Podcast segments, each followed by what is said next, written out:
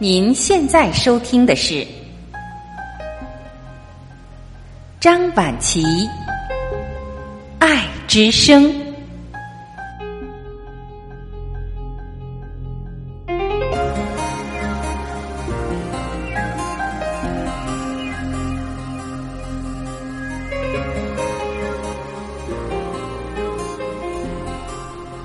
各位家人，你们好，我是张晚琪。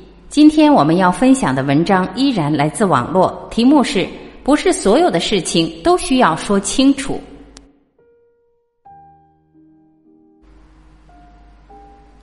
有个寺庙因藏有一串佛祖带过的念珠而闻名。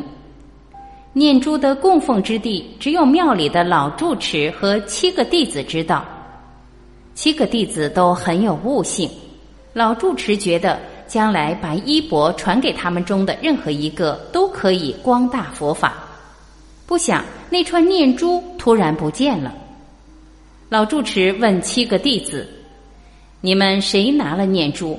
只要放回原处，我不追究，佛祖也不会怪罪。”弟子们都摇头。七天过去了，念珠依然不知去向。老住持又说。只要承认了，念珠就归谁。但又过去了七天，还是没人承认。老住持很失望。明天你们就下山吧。拿了念珠的人，如果想留下就留下。第二天，六个弟子收拾好东西，长长的舒了口气，干干净净的走了。只有一个弟子留下来。老住持问留下的弟子：“念珠呢？”弟子说：“我没拿。”那为何要背这个偷窃之名呢？弟子说：“这几天我们几个相互猜疑，有人站出来，其他人才能得到解脱。